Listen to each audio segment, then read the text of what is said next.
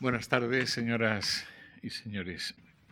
Nacido en 1964 en Salamanca, González Iglesias estudió y se doctoró en aquella ilustre universidad, por cierto, fue la mía también, en la que hoy es profesor de eh, titular de Filología Clásica. Al margen de los consabidos escritos y ensayos relacionados con su profesión de filólogo, Además de las excelentes traducciones de Horacio, Ovidio, Catulo y otros poetas latinos más o menos anónimos y más o menos menores, su relación con la cultura clásica está muy presente, y eso es lo que hoy nos importa, en su labor poética. Pero tal como en otros muchos eh, poetas, algunos han pasado por aquí, Siles, Aurora, Luque, pero tal vez con mayores consecuencias y más radicales en lo personal. Esta labor poética de González Iglesias lleva ya casi tres lustros en los escaparates de las librerías y ha, sido múltiples veces galardonada. La hermosura del héroe fue premio Vicente Núñez en 1993. Esto es mi cuerpo, de 1997, obtuvo un accésit en el premio Gil de Viedma. Un ángulo me basta, del 2002, fue Premio Internacional de Poesía Generación del 27. Eros es más, del año pasado, del 2007, consiguió el premio Loewe y el conjunto de críticos del Cultural, encabezados por Antonio Colinas, le eligió, lo, lo eligió al libro por unanimidad el mejor libro poético del año. En medio de estos dos últimos, eh, en 2005 apareció Olímpicas, un conjunto de poemas en los que insistió en el clima del olimpismo antiguo mediante la contemplación deleitosa del olimpismo moderno, como venía haciendo desde prácticamente sus inicios. Y es que para González Iglesias la antigüedad ha sido un factor de modernidad al menos desde el Renacimiento y desde la Ilustración. Sigue siéndolo, dice en mi poesía, lo es, ha escrito. Esta juntura de antigüedad clásica y vivencia del mundo moderno es un tópico, es un lugar común en la crítica sobre nuestro poeta, pero adopta matices muy complejos, lejanos en todo caso del esteticismo culturalista que era la trampa más previsible en la que podía haber caído. Ser contemporáneos quiere decir solo que somos simultáneos de todo nuestro tiempo, anotó en su poema Snowboard, de un ángulo me basta. Y de ahí las consecuencias. Esboza el poema en una caja de telepicha, con frases de periodistas de un programa de televisión, Madrid Directo, todo nuestro tiempo quiere decir la adopción con la máxima naturalidad posible de todos los medios que nuestra época nos ofrece para comunicarnos. Y de ahí títulos tan significativos como ya.com me ofrece megas ilimitados o bien Momento Perfecto patrocinado por Contrato 10 de Amena. Son títulos de poemas de un ángulo me basta. También la misma naturalidad ante todos los nuevos espacios públicos en la urbe contemporánea. He comido en un centro comercial de diseño. Son los primeros versos de Less More. Pero de allí sale con un zumo de ese centro comercial, con un zumo de naranja y las obras completas de Epicuro. Asimismo, naturalidad ante las nuevas fuentes de inspiración, o mejor aún, los nuevos principios de autoridad, los nuevos y sorprendentes lemas que figuran en algunos de sus poemas. Junto a los clásicos, tanto antiguos como modernos, aparece una noticia de periódico, o bien la literatura e imaginería publicitaria. De ahí también su firme adscripción a la música de consumo, consumo masivo, como uno de los signos de identidad de nuestro tiempo, desdeñando en principio la música que, para entendernos, vamos a llamar clásica. Los poetas de firme tradición clasicista, como el que nos ocupa, suelen tener una desventaja casi insoluble respecto a la música como tema de su poesía.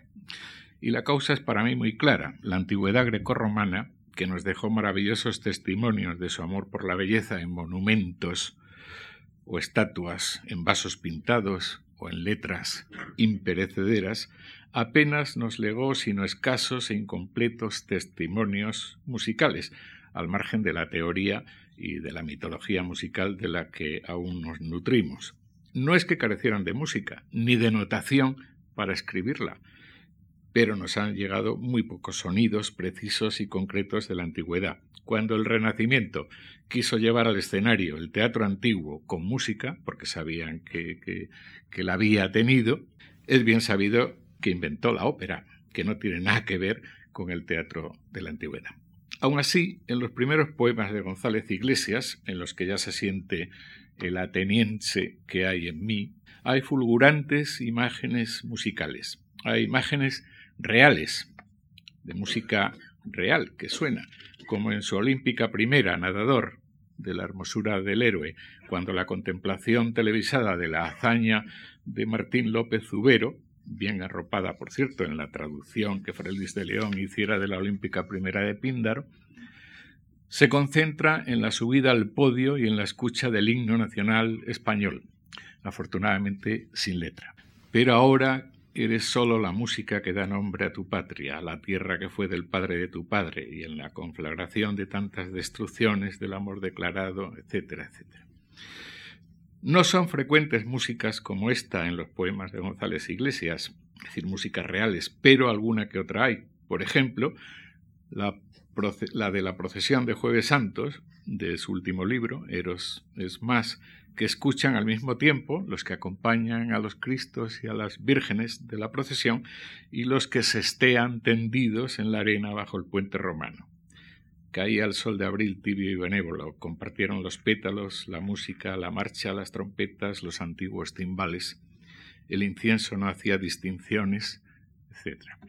Más sorprendentes, en mi opinión, son las metáforas musicales y otros recursos retóricos relacionados con lo musical. He aquí el inesperado comienzo del nuevo himno que el poeta se dedica a sí mismo, a su propio nacimiento, vuelvo a la hermosura del héroe. Nadie profetizó tu nacimiento, no hubo salutación que preanunciara el átomo de música que fuiste al pasar el umbral, la tela leve, etc. Y tras incluir su propia hermosura de recién nacido entre la de los héroes que canta en este su primer libro, concluye con versos para mí deslumbrantes. A ti te canto, corazón del cosmos, en tu pristinidad deslumbradora. Yo te doy nombre de héroe porque tienes dentro del torso un pétalo no escrito, secreto ruiseñor que vuelve suave el caudal, el caudal de violencia de tus labios. Un nuevo joven atractivo, ah, pero ya mayor, bruñe, por ejemplo, los entrepaños labrados por Ghiberti en la puerta del paraíso del Batisterio. González Iglesias completó su formación salmantina, como sabéis, en Florencia y pudo contemplar esta prodigiosa puerta muchas veces. Y este joven atractivo es evocado en lo que parece un nuevo himno, en vano los metales más nobles de la escala a mi retina acuden, material sensitivo, por guardar en efímeros fotogramas la imagen de tu cuerpo a relámpagos o tímpano entregado. Y anota esto al comienzo del tercer episodio de este poema.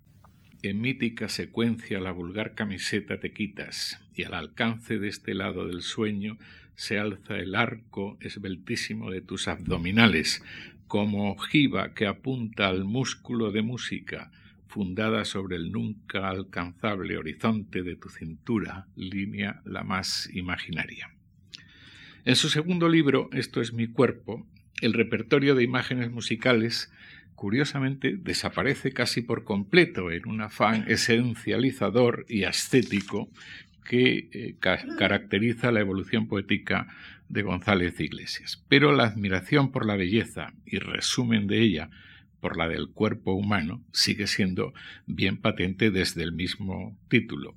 En el poema titulado Los amigos del cuerpo incluye a un italiano, Silvano, que está escrito en su nombre, y nel suo core se ascolta la música del bosco. Pero poco más. A cambio es ahora cuando aparece con nitidez la música que para él simboliza nuestro tiempo, la música de consumo masivo, generalmente americana o inglesa. Lo afirma con un poco de tristeza a veces. Por ejemplo, en el poema La canción del verano suena más que la Eneida. Tristeza de saber que no regresaremos a la ternura, la serenidad, al fulgor de Virgilio. Aquel verano bailábamos oscuros bajo la noche sola. Con algo más de precaución, siempre en mi opinión, también es bien perceptible en el poema de doble título, Tú y yo, los otros. Es todo simultáneo, mi sustancia es la tuya, escúchame muñeca, escúchame muñeco, copio esto de la radio de un disjockey cualquiera, mas no por ello debes despreciarlo. Your sweetness is my witness. El mundo es hermoso y confuso. Sigue insistiendo en ello en su nuevo libro, Un ángulo me basta. En el poema ya citado, Snowboard, los esquiadores, los surfistas de la nieve y sus marcas efímeras le hacen pensar que existen armonías que no percibiríamos sin las celebraciones del arte pop. Los atletas de la selección española de gimnasia afirman que quieren ser normales, que tocan música en un garaje, que ven cine, que estudian. E incluso en Canción para el niño, para el chico de mis sueños, perdón, nos da los nombres de los ídolos musicales del poeta o de su alter ego, que ahí no me meto. A.G. Pop, el cantante de Michigan, cultivador del punk rock, Bruce Springsteen, el boss, el inconfundible jefe del rock urbano, y el inclasificable Bob Dylan, que se mueve con la misma facilidad en el folk, en el country en el rock blues, ya reciente premio de las artes príncipe de Asturias, como pasa el tiempo. Junto a estos americanos aparecen también dos ingleses más jóvenes, Brett Anderson, el del rock alternativo, en este mismo poema, y Robbie Williams, rockero pop y cantor de baladas, en Ultimus Romanorum, de Eros es más, donde propaga en videoclips y en radios y en iPods aquellas palabras memorables de Agustín de Hipona, la más humana de las oraciones. Hazme puro, Señor, pero no todavía. Estas son las músicas que oye González Iglesias en sus poemas y las que hace escuchar a sus admirados atletas. Así es descrito, por ejemplo, el piragüista David Cal en Olímpica Tercera de Olimpiadas. Es serio, está llamado a su propio interior. Estrenaba escuchando rock urbano en formato MP3 por horas infinitas. En Internet lo llaman un tímido de oro. El piercing de su boca es un punto de acero. Y el gimnasta de Eros es más, mientras gira, vuela y organiza todos sus movimientos, sueña con pinchar música ante la muchedumbre en una, en una discoteca, Fabric, de Fuenlabrada, la misma en la que baila cada noche de sábado. ¿Cómo hacer que congenien Virgilio y la canción del verano. ¿O no era sincera aquella tristeza? Hay de los que proponen la vida como una operación incesante de conocimiento, nos dice el poeta en el título de un poema. El pensar frente al sentir. He aquí el dilema, el peligro de pensar demasiado porque, como decía el bailarín Nijinsky, las personas que piensan demasiado acaban escribiendo cosas absurdas sobre la belleza. La clave, en mi opinión, está en lo que el poeta confiesa contemplando el vaso del Hermitage, ese emblema delicado de su vida que le hace sentirse solo y sentir mi absoluta soledad cultural, ahora, dice, y añorar la dulzura de aquello. Dice el poema, este vaso ateniense en el que Apolo tiende a Dionisio la mano, sellando la alianza entre lenguaje y éxtasis. Ahora ya nos vamos entendiendo. Se trata de la alianza, no de una más de las bellas pero crueles contiendas mitológicas entre Apolo y Pan, entre Apolo y Marcias, entre lo apolíneo, vencedor casi siempre de lo dionisíaco, pero en muchos de estos poemas, con final, ya lo estamos viendo, bien diferente. En otros no tanto. Podríamos concluir que en González Iglesias, como en algunas encuestas electorales, hay un empate técnico entre liras apolíneas y flautas pánicas. En otro texto significativo, el autorretrato como asceta inconsciente aparece junto a Píndaro y Horacio, junto a Ungaretti Juan Ramón Jiménez, la autoridad de un rapero y al mismo tiempo la añoranza un tanto estoica de lo puro y silencioso presente en muchos de sus poemas. Ahora, en este mismo nos dice, hay algo de revolucionario en la felicidad del silencioso. Ahora sí podemos entender un poema enigmático de su último libro, el titulado Felicidad Natural, el que comienza con aquello de que es bueno para el cuerpo contemplar los trigales verdes esta mañana de principio de mayo, y prosigue, es bueno para el cuerpo que el único sonido sea el rumor de la lluvia sobre el techo del coche.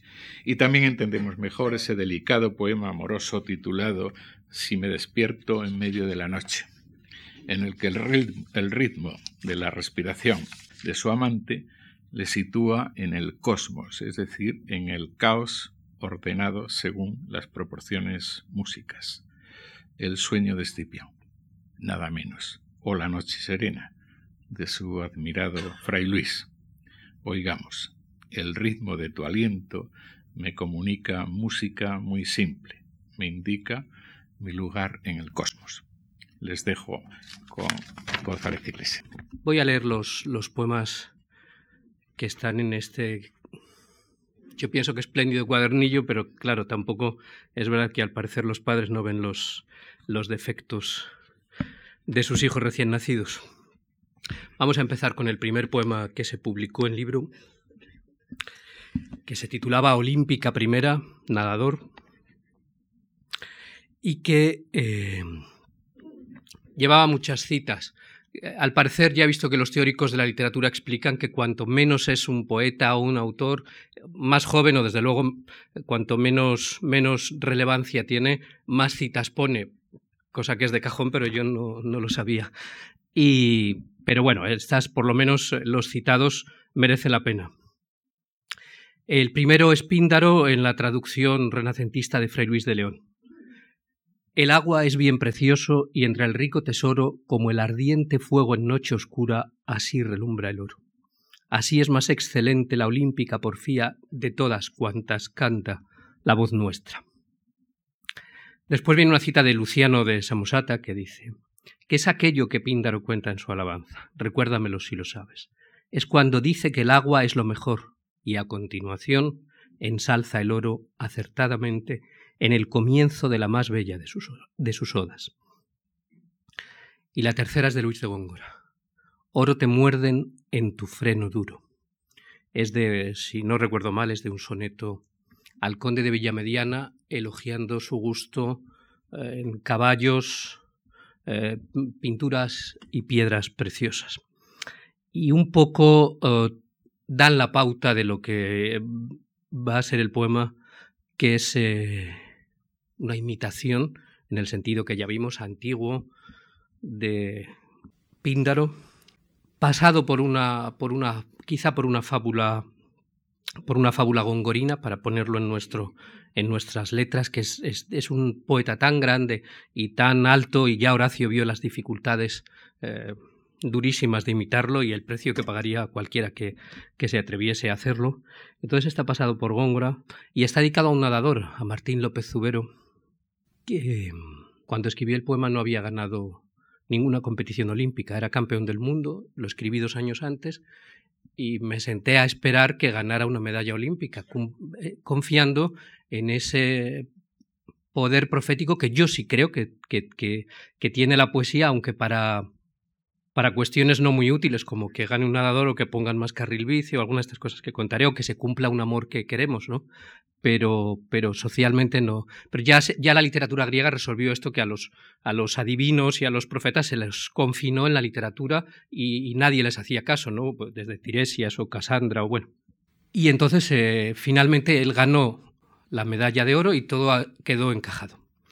Es importante, eh, quienes de ustedes después recojan el, el texto, que, que veamos, ya que lo vamos a oír, que está en griego, las dos primeras palabras están en griego sobre todo, la primera Ariston, con todo lo que significa eso, eh, que esté en griego también y que la primera letra, aunque parezca una mayúscula, pero es lo mismo, pero es una alfa mayúscula, que es, que es otra cosa. Bueno, no está en el espíritu áspero y alguna, alguna alguna de las partículas griegas, pero bueno, está. Ariston Hidor, lo mejor el agua. Y en la retransmisión televisiva tú vas rasgando su precisa seda. La furia de tus manos va quebrando claror en esmeraldas, en espumas, cristal del que huyen pájaros y tigres. Intercontinental tibio misil, intangible en el silbo de su vuelo, trayectas el océano en rectidumbre. Seminal como miembro decisivo, tu certidumbre engendra en el azur feliz bullicio de constelaciones. Pie mercurial y alado, el cuerpo es curva un embrión instantáneo que interroga y replica ya sólo con contraria propulsión amorosa hacia el futuro de aquel coral oculto masculino. ¿Dónde, aleta o timón, tan firme y leve? Ahora, ungido con el óleo victorioso, emerge el torso tatuado en transparencia del Caribe en azul prisma cautivo. Ahora en el nacimiento es cuando bate plusmarcas de hermosura cada músculo rompe al nacer la tela de las olas. Haz del agua marina albornoz breve y eleva tu mirada. Es cierto, sí. Digitales los números fulguran para ti sus centésimas triunfantes en la pantalla Quitius, Altius, Fortius. Es tu crono aún menor que tu cintura. Entrevista en flashback intrascendente. Yo gozo tu español balbuceante, tu tremolar de sílabas que tiene genuino sabor americano. Ceremonioso ante el anciano inclinas la preciosa cabeza de recluta, de potro que después de la carrera recibe la áurea brida en mansedumbre. Oro te muerden en tu freno duro. Oro relumbra entre los pectorales oro en custodia sobre la loriga palpitante y suave de este héroe. Asciende el cuerpo que eres, la belleza te muerde los tobillos en el podio. Alzas el brazo que en la piel exhibe rayo solar por única pulsera. Saludan los soldados, los ancianos, reverencian el cetro que perdura y mueren por cercar la anchura espléndida de tu espalda y en un largo gemido ser el niño y el hombre. Pero ahora Eres sólo la música que da nombre a tu patria, a la tierra que fue del padre de tu padre, y en la conflagración de tantas destrucciones, del amor declarado como una gran batalla, tú, príncipe oceánida, tentación de los dioses, atleta de los émbolos de los muslos gemelos, feliz, triunfal, infante, sorprendido y acuático, sincronizada toda tu hermosura, sonríes. Me gustaba lo del Caribe en azul prisma cautivo que si no, no de Góngora, pero de algún epígono menor, no estaba mal para una piscina. Eh, me gustaba el español de Martín López Ubero, que no hablaba bien español y tenía genuino sabor americano, y ese endecasílabo que estaba en el que estaba en el eslogan de, de Malboro, que queda ya todo en el, en el pasado. Me gustaba cómo Píndaro y Fray Luis también, eh, eh, con, el, con el elogio inicial del agua, que tenía aquello aristocrático y arcaico en Píndaro y sin embargo me solucionaba el problema de que el nadador estuviese integrado en el canon olímpico en la modernidad, pero en la antigüedad no, ahí no tenía tradición bien para celebrar a un, a un nadador. Y bueno, sin ninguna duda es, era la, primera, eh, bueno, es la más bella de sus odas, las de Píndaro, y creo ya les conté el otro día que a los deportistas de mi universidad se lo regalaron esta, colección de olímpicas que yo escribí y me sentí muy me sentí muy honrado de recuperar aunque fuese mínimamente y parcialmente alguna de las funciones que pudo tener eh, el poeta griego con respecto a los atletas por ejemplo y con respecto al mundo del deporte y también con esa pequeña ese dato también eh, menor, pero para mí muy importante, de que el libro esté en la biblioteca del Comité Olímpico Internacional en Lausana. O sea, el sobre con los aros olímpicos y todo eso me conmovió verdaderamente. Así que se cumplió el poema. Y segundo, que se cumplió y también tardó unos años. Eh, profecía de tu piel maravillosa. Aunque nada sostiene la esperanza que canto, yo sumo aquí las sílabas del amor que te tengo, casi a tientas, y pido que su fuego y su música prendan el ruiseñor prisionero en tu torso. Creo en un día soleado, mi esperanza lo siente, o lo quiere o lo teme o muere porque sea cercano al fin, sencillo como el puño de un niño. Creo en el día luminoso, en el que tú te rindas. Podré atenerme entonces a tu piel verdadera. Serás tú convertido en materia dulcísima. Serás tú bajo forma de la forma preciosa de tu cuerpo en especie de sol y de hermosura. Serás los treinta y siete grados maravillosos que tu temperatura imprimirá en mis labios, y tu cuerpo será la mejor certidumbre. Tú lo curarás todo, todo lo harás volverse ceguera y luz de amor en la memoria nueva. Las tardes solitarias, la verdad de las lágrimas, serán tan solo suma de amor deslumbradora. Fulgurará tu peso sobre mí repartido miembro a miembro sellándome con tu forma dorada, y el esplendor que irradian todas tus proporciones traspasará los límites de mi piel hasta hacerme hermano para siempre de la hermosura tuya. En tu gemir rendido y en tu animal furioso me será revelada la luz de tu persona. Tu forma de abrazarme y el modo de tus besos darán sentido al nombre que te dieron tus padres. Y yo, que no soy nada, probaré la ternura que tienes cuando entregas tu ejército vencido. Pero antes, antes, antes, abriendo, inaugurando, más bello y silencioso que los amaneceres de la historia del mundo, no sé de qué manera, tú me dirás que sí y me darán tus ojos la entrada y lo que era a fuerza de soñarte, pelo tuyo, ojos tuyos, ojalá que no haya nada tras el instante en el que tú te entregues. No prosiga la vida su tejido confuso. Entonces será dulce temblar ante tu piel y morir y acercarme y sentir solamente esa extensión suave de Dios entre mis manos.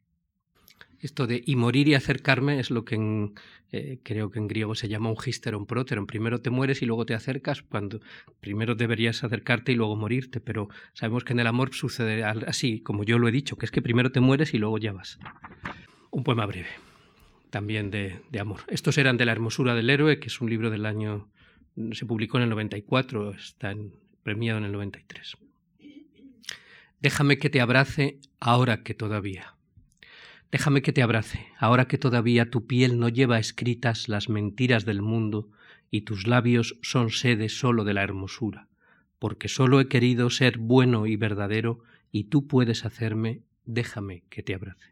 Aunque es un, es un poema ya de otro libro, pero eh, se cierne sobre él la, el ideal helénico de, de ser em, de ser bueno y de ser bello, al menos como una correspondencia que cada uno de nosotros sabe bien cómo, cómo conseguir eh, y que desde luego a ellos lo tuvieron muy claro, eh, una correspondencia entre lo físico y lo, y lo moral eh, armoniosa, ¿no? Entonces, ese título de la hermosura del héroe fundaba una etimología falsa, mm, pero que venía a ser aquel calosca y agazos que, que constituyó todo, todo un, todo un lema de todo un pueblo, digámoslo muy, muy resumidamente. Los amigos del cuerpo. Este poema formaba un díptico con otro que se llamaba Los enemigos del cuerpo.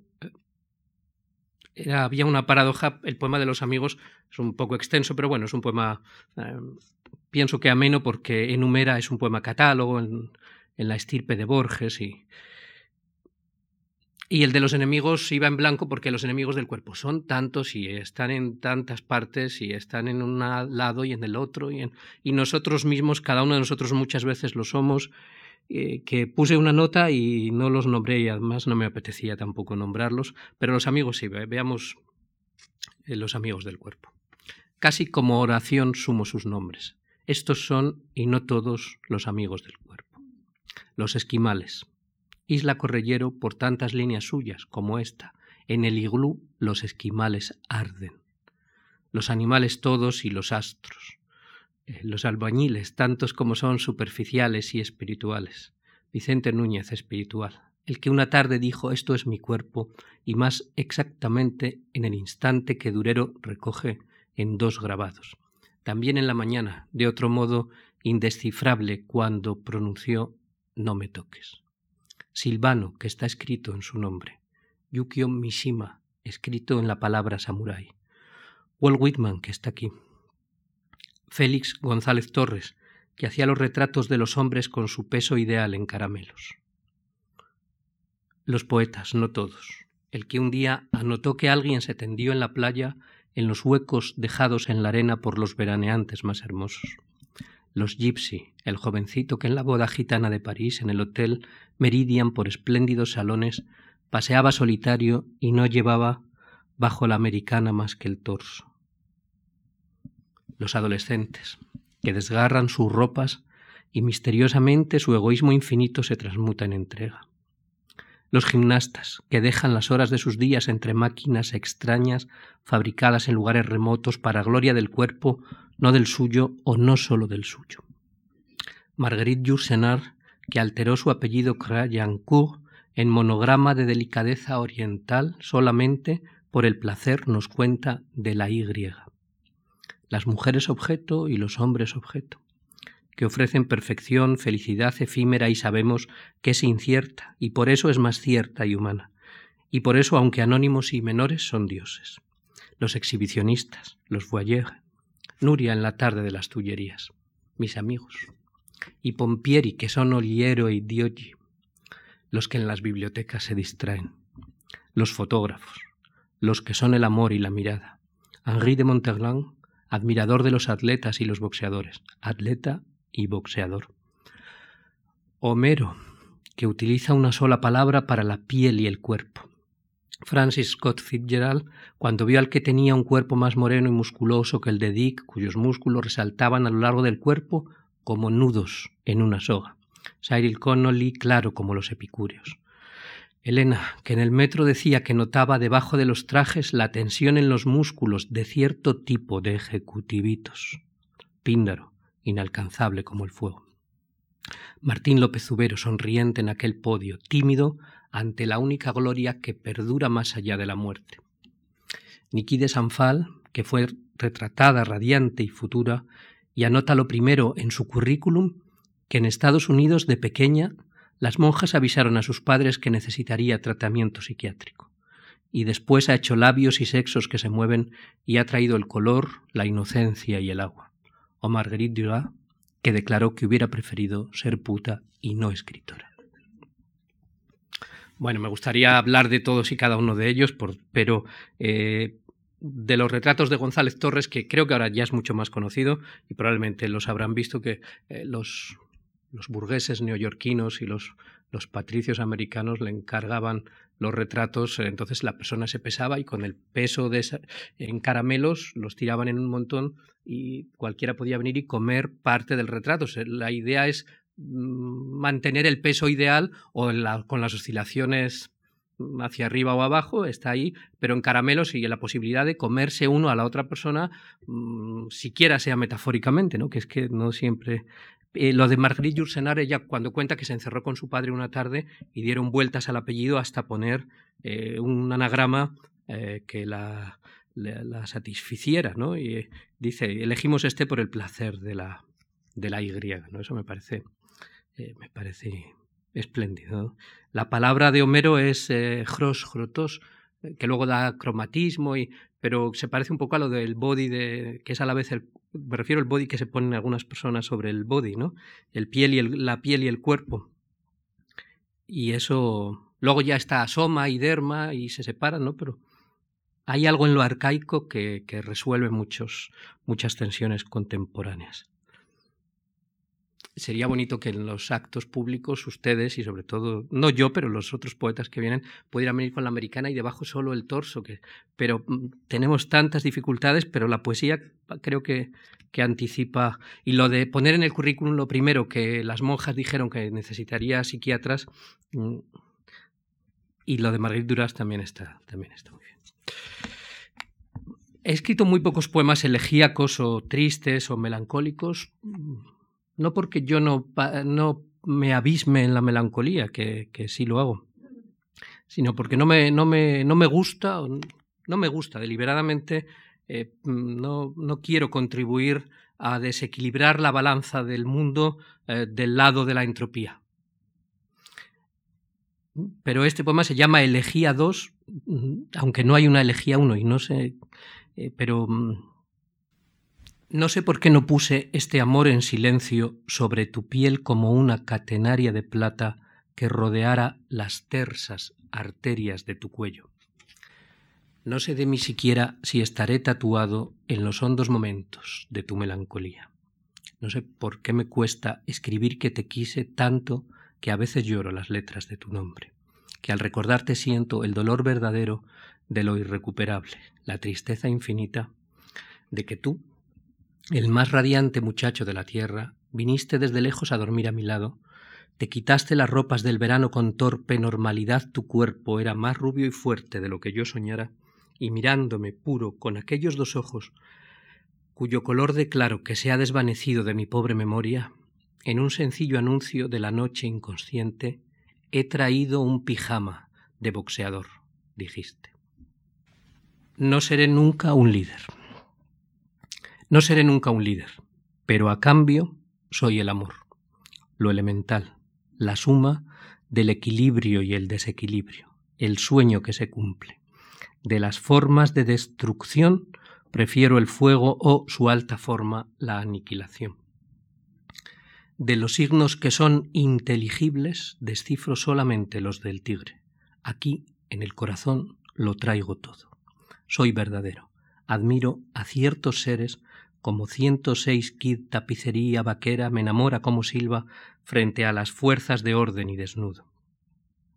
En los ratos de encuentro con mi especie consumo hermosos desnatados que se reflejan en mí, que me deslumbran del mismo modo que deslumbra toda contraprogramación. Así estrangulo a este tangente atleta en un abrazo hecho de fuerza para compartir con él la auténtica inmortalidad, la que sólo el amor confiere. No tenemos ya costumbre de nombrar así al amor, pero yo anuncio que es exactamente eso. ¿Me complacen? sus bíceps, aunque no más que los míos. Es para mí, yo soy para mi amado. Él es mi holografía acariciable. Crezco en su piel, recorro su latissimus dorsi, tiento el vigor de su carótida. Somos dos animales del verano. Simétricos atlantes sostenemos el dintel transparente del futuro. Engendramos mejor que los que engendran. La brisa del espíritu nos mueve. Somos el álamo y el río que fluye. Somos la lluvia, sí somos la lluvia. Nosotros somos la naturaleza y una sola palabra de los príncipes destruye toda la sabiduría. Una sola palabra de los príncipes declara inexistente el universo. Amo la tradición, sueño de un sueño. Mi beso es más potente que cualquiera de las sentencias o las leyes porque es una unión que modifica el cosmos. Mi instinto puede más que cualquier libro. Soy poeta en el silencio del abrazo. El amor masculino es intocable somos iguales. Nuestros cuerpos tienen 0% de materia grasa. Del lado del amor duerme mi cuerpo. Lleva una, una cita de un estudioso de Horacio que referida a una de las obras de Horacio dice que es un poema puzzle y se ve que este lo era en su momento. Del lado del amor duerme mi cuerpo desde niño.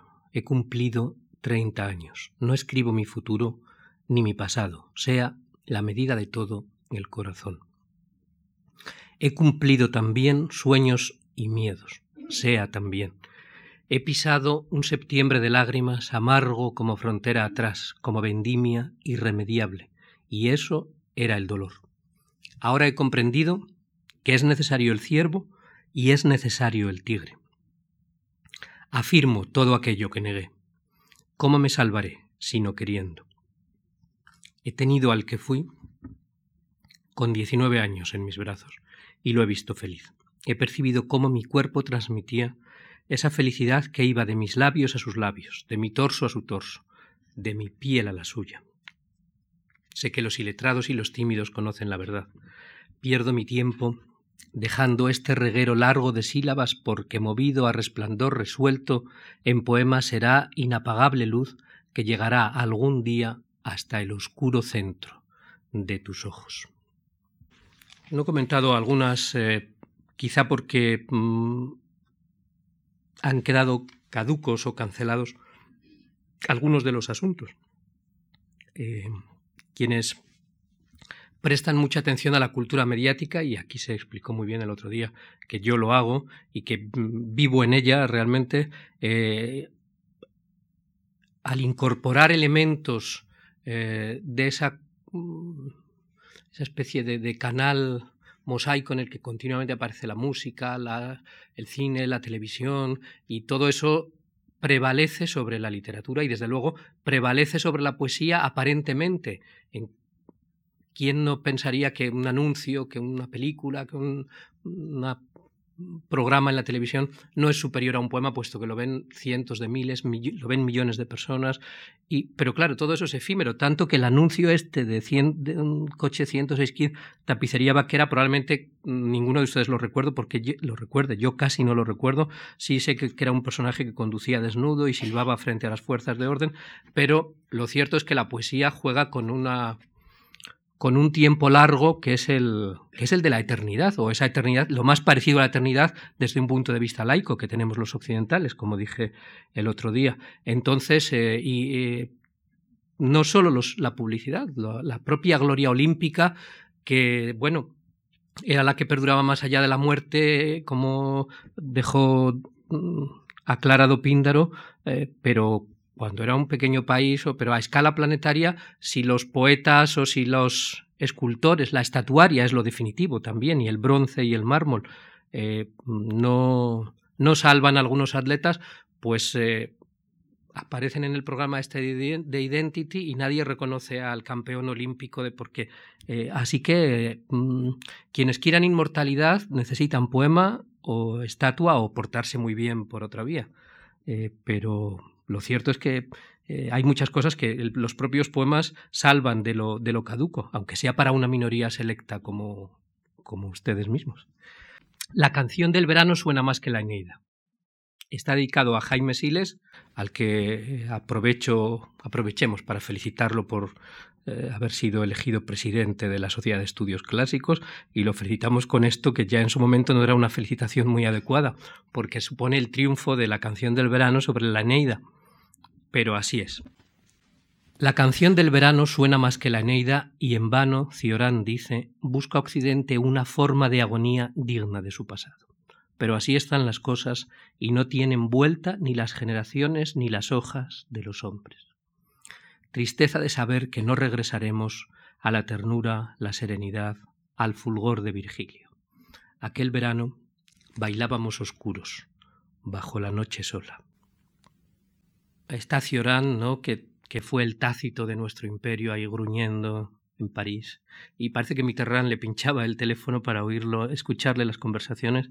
Está Virgilio, está Homero, digo, con las generaciones de los hombres como las de las hojas, ¿no? Y está Virgilio con aquella, la enálaje o hipálaje insuperable de iban oscuros bajo la noche sola cuando podría haber dicho que iban solos bajo la noche oscura, pero tuvo el golpe de, cambiar nada, un mínimo cambio y es, eh, así son los genios. ¿no? Número 112 de Una Avenida Nueva.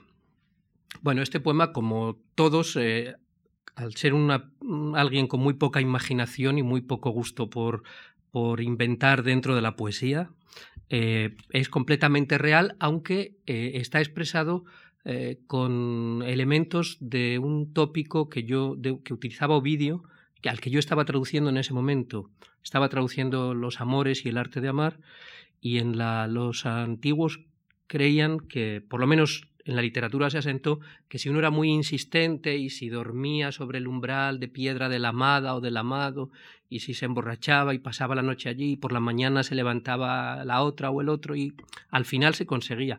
Pero claro, ahora eso yo creo que suma varios delitos desde acoso, bueno, está muy no es han cambiado tanto las cosas que no, pero yo todavía escribí todo en realidad lo he escrito pensando que estaba con la mente en Atenas, como dijimos el otro día. Esto se llamaba paraclausíciron, que era llorar a la puerta en el umbral de la persona amada. Un poco los tunos y las personas que, hacen serenatas y rondas y esto. Y yo doy fe de que es verdad que recitando estas cosas se consigue, y, pero He venido poniendo mis pies sobre tus pasos como animal perdido, a zaga de tus huellas, para ver dónde vives y envidiar las paredes y así de humildemente numerar con caricias de torpe enamorado los ladrillos que guardan tu hermosura invisible.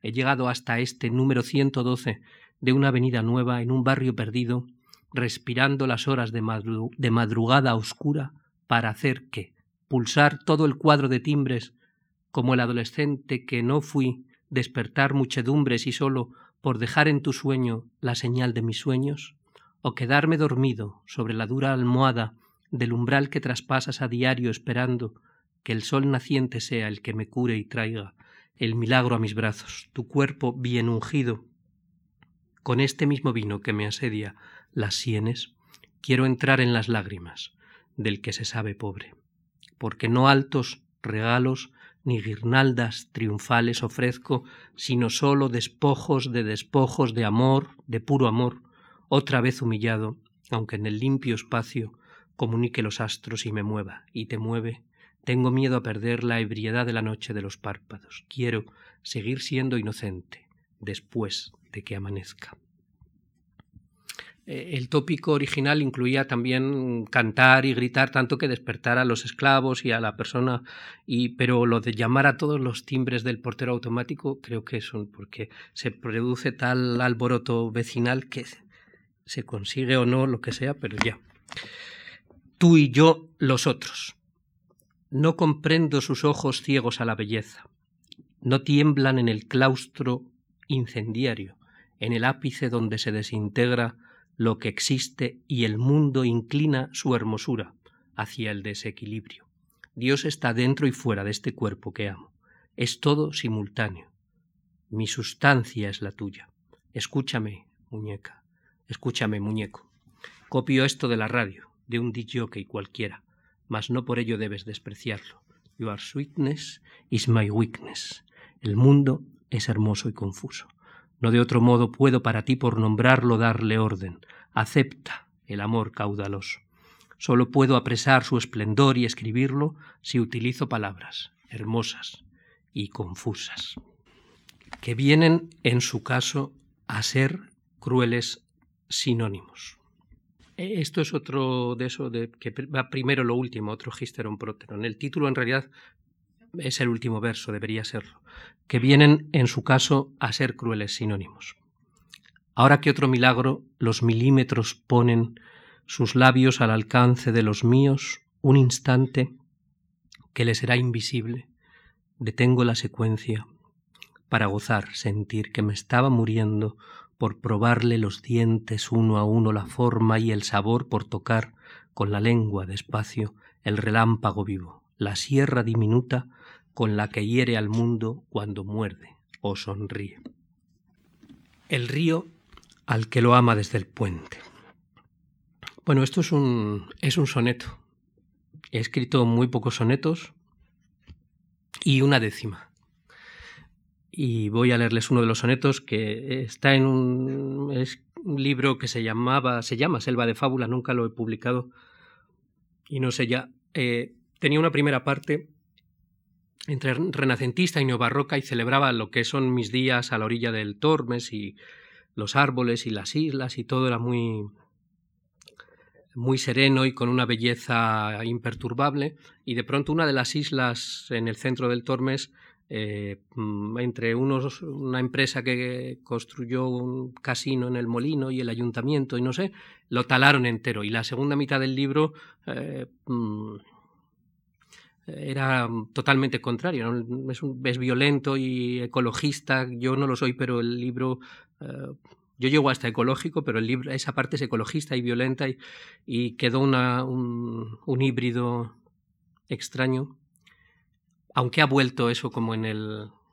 En el ese soneto de Dionisio Ridruejo, que se ve el teatro romano, y ya aquello que hicieron los romanos, que desmontaron la montaña y eso, pero en el último verso dice, ¿por qué han vuelto la tierra y la montaña? Aquí volvió el bosque y no, no pudieron porque ni los concejales, ni los, ni las, los, no pueden con la naturaleza, quiero decir que no hay quien pueda. Mm, este, el soneto pertenece a la primera parte del libro, que, como les digo, la más serena. El río, al que lo ama desde el puente, le trae el otoño en islas repartido. El oro se prodiga y da sentido al mes, a su hermosura incandescente, fronda a fronda prendiendo, hacia poniente corre la transparencia. Alto, aterido, el álamo se mira, y hay un nido tejido junto al junco grácilmente. Todo ahora fluye, todo está en reposo. Ana de inesperado, cauteloso, interfiere el cristal que se apresura para sumarse a su premura para ser gamuza impalpable que pasara sobre la fugitiva plata pura. No, o quizá mm, por mencionar a Heráclito, pues lo de que todo ahora fluye y todo está en reposo, y quizá mm, por mencionar a otros dos grandes también. Eh, ese hacia poniente corre la transparencia, en realidad es el río Tormes que va hacia el Duero, que va hacia Portugal. Y poniente mm, eh, es Portugal, primero porque lo es, y después porque primero eh, Aníbal Núñez llamó a la casa Lis, que algo, probablemente si no les animo a que la conozcan, una casa cristalada que da al río, la, la, llamó colgante llamarada hacia poniente, y es el último con, ese, como si fuese un pequeño centón, está hecho esto. Y también eh, Sofía de Melo Breiner Andresen, la poeta portuguesa, eh, premio Reina Sofía, eh, dice, también en este poniente en el que habito han callado los dioses, me parece. Bueno, y ese poniente en el que ella habitaba es Portugal, ese, ese, ese extremo occidental que significa tanto y que es tan poético, ¿no? Y que, y que está atado conmigo por un río de transparencia que son el Duero y el Tormes hasta la puerta misma de, de casa. Autorretrato como asceta inconsciente. Esta vez la cita es de Horacio, traducida por mi amigo y muy admirado poeta Luis Javier Moreno. Dice, Hoy beberé contigo en copa corta el vino humilde que guardé hace un año para ti. Desconozco las marcas de los vinos más caros. Ungaretti es la única denominación de origen que respeto. Estoy entrenado para respirar aire. He dormido en el suelo, he comido en el suelo. Con un trago de agua mineral honro a Píndaro. Expongo mi cuerpo entero a la temperatura diferente de las cuatro estaciones. Tomo mi vocabulario del atletismo. No me enamoro de mi propio cepelín. He pedido limosna a las estatuas muchas veces. Estoy acostumbrado al fracaso, aunque sé que Juan Ramón Jiménez no tuvo más sustancia que la que tengo yo. Así de claro, tengo una idea radical de libertad. Igual que un poeta arcaico maldigo las monedas una a una, el dinero. Igual que un poeta arcaico, sin embargo, celebro la riqueza y la pobreza, porque son dones. Para leer a Horacio, un libro de bolsillo, eso me basta. Bibliofilia y tesoros para otros. Mis lujos se consiguen con dos euros. El universo está pintado a mano, asegura un rapero. Lo suscribo. No soy un novelista, yo no invento. No puedo permitirme la mentira en esta relación. Doy mi palabra. Serenidad, un litro en mis arterias. Algo hay de revolucionario en la felicidad del silencioso. Me muevo en los extremos invisibles. Algunos días tomo para volver a casa el camino más largo. Otros días elijo diagonales. Fuera de aquí no logro explicarme. Además de torpe soy una asceta inconsciente. Bueno, no, no, no me gustaría dejar sin comentar que mm, hay ciertas, ciertos residuos del conocimiento eh, que, bueno, en España debemos al profesor García Gual de toda la, la, escuela de Diógenes, el estar entrenado para el fracaso, un ascetismo que, que combina bien con algunos elementos de nuestra cultura y como es algo que, que, el, que, debo, que debemos todos, no solo yo, el, el, que nos enseñen algunas zonas que no están normalmente iluminadas en el mundo eh, antiguo y en el mundo clásico, pues así lo, así lo, lo, hago constar. Los epicúreos normalmente se retiraban de la política, pero a algunos eh, nos, nos, nos gusta, nos apasiona.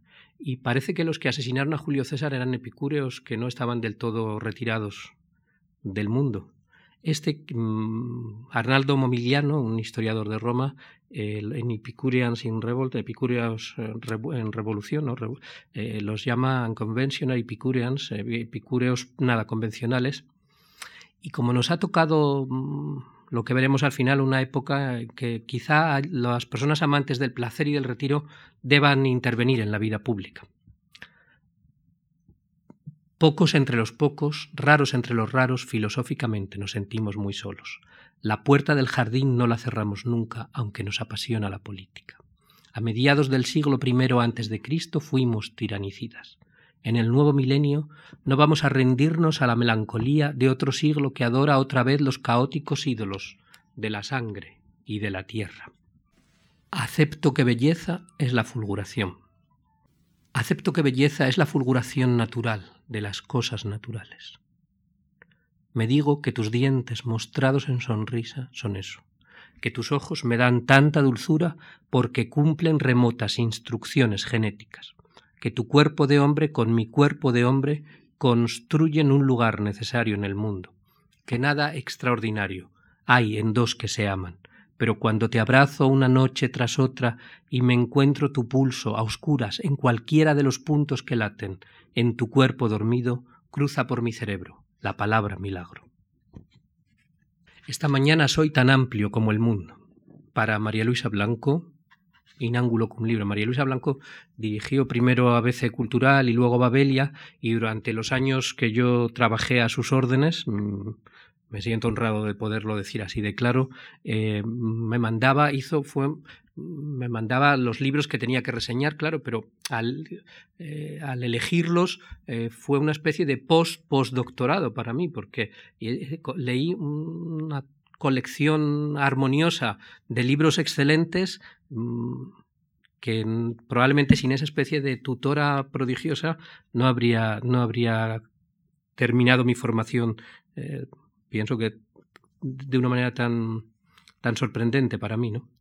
Es un elogio de la lectura también. Esta mañana soy tan amplio como el mundo. Me basta con vivir. Me basta con el título de un libro. Trata de la dulzura en el pensamiento griego. Es de Jacqueline de Gomilly. Yo tenía el proyecto de vivir junto al mar. Dioniso navegando sobre un mar de dulzura. Estaba en las crateras, sobre el nivel del vino. Ahora he construido mi casa sobre un río. De la belleza y las implicaciones morales que comporta ver el agua que fluye soy consciente. Del agua soy consciente. Me basta con mirar. El título de este libro, su contenido que equivale a esta mañana, leo, acepto todos estos regalos que nadie me ha hecho.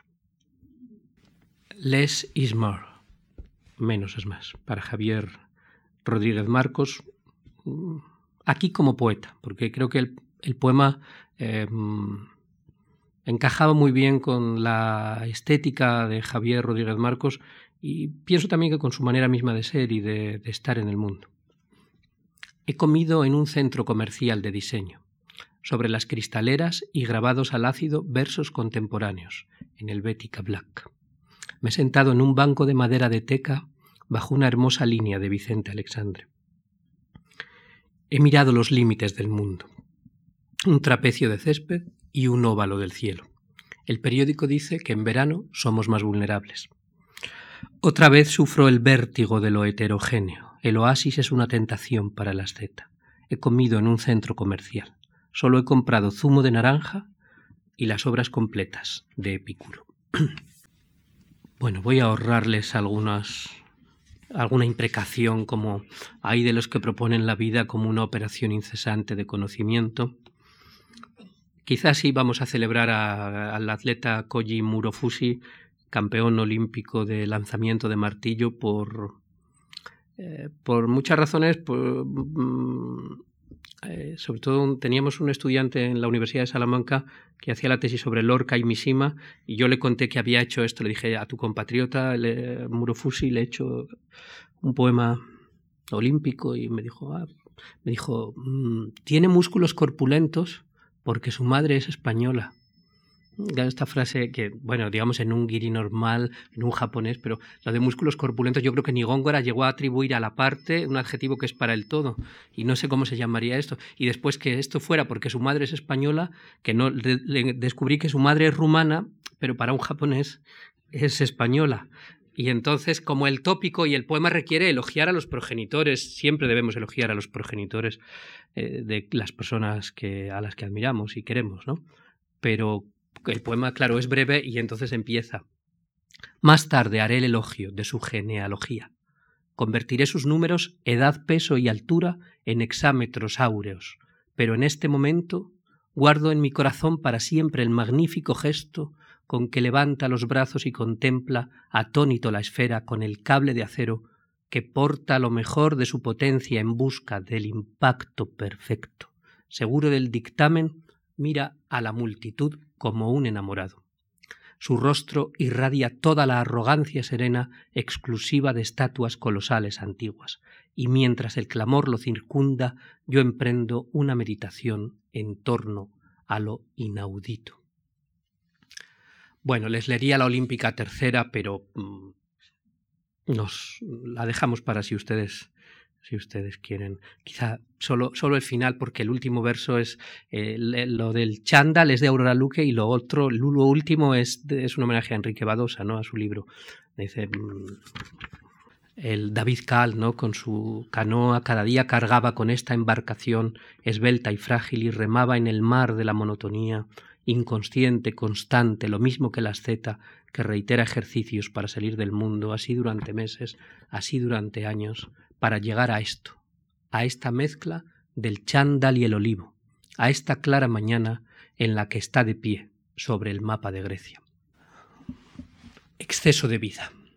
Bueno, este es un, un poema complicado de amor o difícil de amor que se plantea ese problema que es topológico por el cual no podemos amar a todas las personas a las que a las que deberíamos o debemos amar durante el tiempo y el espacio que se nos concede. Y mm, no veo una otra solución para esto que no sea poética. De que, aunque el problema es topológico, los matemáticos no lo pueden resolver, no saben resolverlo. Y, esto un poco lo resuelve. Desde que te conozco tengo en cuenta la muerte, pero lo que presiento no se parece en nada a la común tristeza. Más bien es certidumbre de la totalidad de mis días en este mundo donde he podido encontrarme contigo. De pronto tengo toda la impaciencia de todos los que amaron y aman, la urgencia incompartible de los enamorados. No quiero geografía sino amor, es lo único que mi corazón sabe. En mi vida no cabe este exceso de vida. Mejor si te dijera que medito las cosas, fronteras y distancias, en los términos propios de la resurrección, cuando nos alzaremos sobre las coordenadas del tiempo y el espacio, independientemente del mar que nos separa. Sueño con el momento perfecto del abrazo sin prisa, de los besos que quedaron sin darse.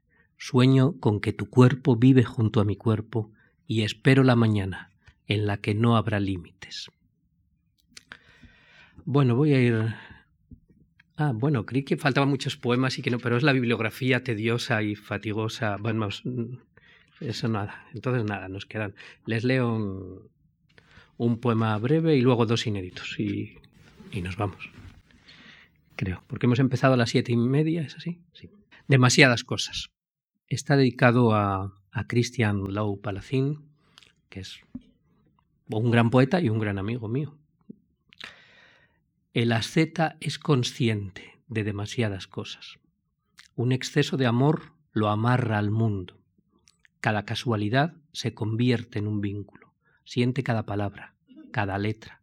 Se puede enamorar de una definición, encontrada al azar en cualquier diccionario. A veces tiene miedo de que su corazón alcance el tamaño del cosmos. Por eso, con paciencia, va deshaciendo nudos, corta ataduras, se le va la vida en desentenderse. Eh, me gusta que haya un verso que solo tiene la letra E, en desentenderse no llega, Góngora tiene ese que, del de, mm, que solo tiene la letra O y la, la letra E que dice, Oh esplendor generoso de señores, con el que yo intenté darle las gracias a Enrique Loewe con las mismas vocales de su apellido y marca eh, cuando lo del premio, porque y a los poetas a veces incluso cuando el asunto es muy serio y muy poco dado a juego, de pronto juegan, ¿no? Vamos con los dos inéditos. He mencionado ya la, la fuerza profética de la poesía que mm, por supuesto que la sigue teniendo naturalmente acotada a la fe que se tenga en ella. Parece, por ejemplo, que un avión, eso que dicen que se sostiene en el aire por el miedo sumado de los pasajeros.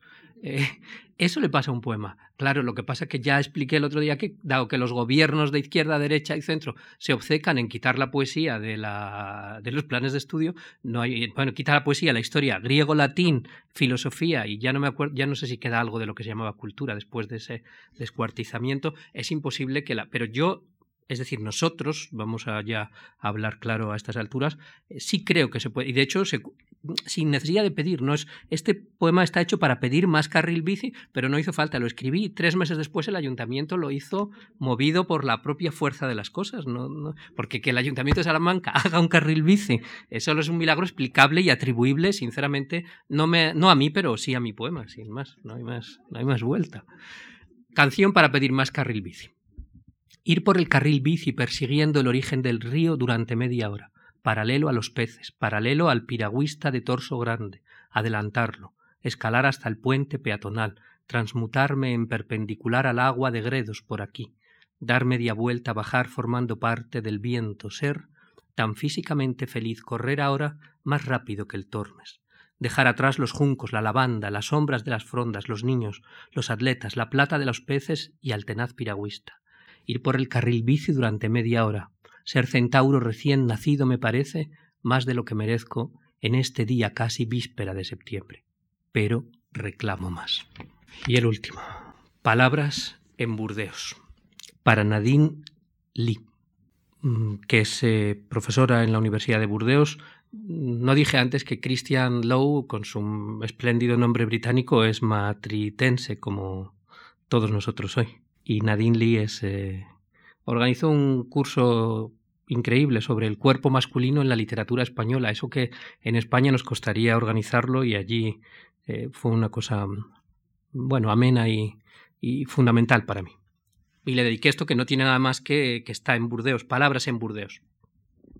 En esta misma plaza pronunció Víctor Hugo su famoso discurso Construyamos los Estados Unidos de Europa, seamos juntos, la Confederación Continental. Seamos la libertad. Aquí, en el atrio de esta catedral primada de Aquitania, los monarcas franceses proclamaban solemnemente Juro que seré un buen príncipe y un señor leal, y que defenderé de force ou de tort a estas gentes de todos los demás, incluso de mí mismo. Pero me quedo con la humanidad del vagabundo, al lado del McDonald's, diciéndole esta tarde a su perro, en voz baja y con mucho cuidado, siéntate. Gracias.